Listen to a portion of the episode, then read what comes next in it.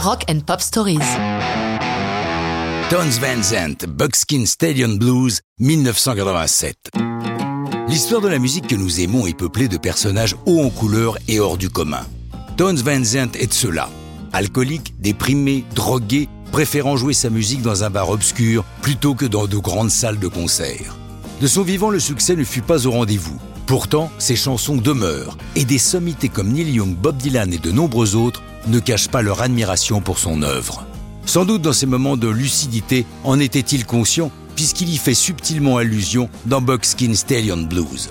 Cette chanson, il l'écrit dans l'une de ses meilleures périodes, une de celles où la sobriété prend le pas sur son alcoolisme chronique. Qu'est-ce donc qu'un Buckskin Stallion? Un cheval, mais pas n'importe lequel, l'un de ces étalons à la robe fauve qui fait l'envie de tous les cavaliers chevronnés. N'oublions pas que Towns Van Zandt a beaucoup enregistré à Nashville, il oscille entre le blues, la country et le folk, et au pays des cowboys, le cheval est roi. Le héros de la chanson rêve de dompter cet étalon afin de pouvoir le chevaucher. Comme c'est le cas pour la plupart de la dizaine d'albums de sa carrière, Buckskin Stallion Blues est un nouveau chef-d'œuvre pour ses fans et un échec commercial. Pourtant, cette chanson va connaître une seconde carrière, en deux étapes. La première en 2010, quand la chanteuse texane Amy Hennell enregistre Bucking Stallion Blues pour un album hommage intitulé More Towns by the Great Unknown. Amy Hennell nous explique pourquoi elle a choisi d'enregistrer cette chanson. Je suis une grande admiratrice de l'œuvre de Towns Van Zandt.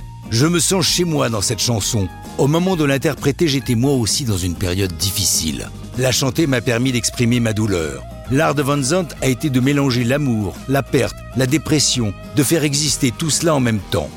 Nouveau rebond en 2017, lorsque la version de Amy Hennell est choisie pour illustrer musicalement la dernière scène du formidable film de Martin McDonough, Three Billboards, avec la non moins formidable Francis McDormand. Et Van Zandt dans tout ça.